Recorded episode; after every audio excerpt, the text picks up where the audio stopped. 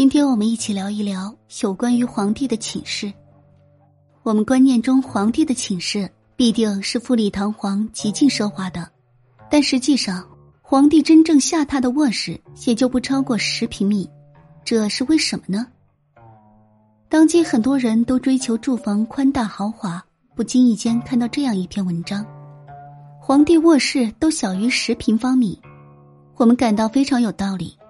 对于古人的智慧非常敬佩。古代风水理论有这样一句话：“屋大人少是凶屋。”这是为什么呢？买大屋，这是多少人梦寐以求的事情，围绕这个问题产生出多少悲欢离合的事情。但为什么房子太大反而不好呢？皇帝卧室为何小于十平方米呢？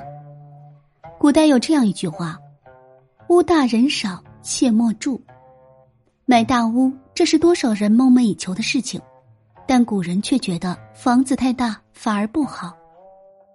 受空调理论启发，其实我们细想一下，道理非常简单。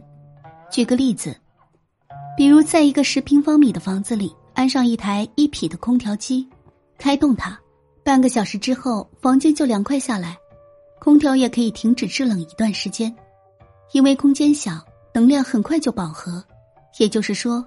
空间越小，需要能量越少。可是，当你把这一台一匹的空调放在一个一百平方米的大房子里，它就显得无能为力了。因为房子越大，需要能量越多。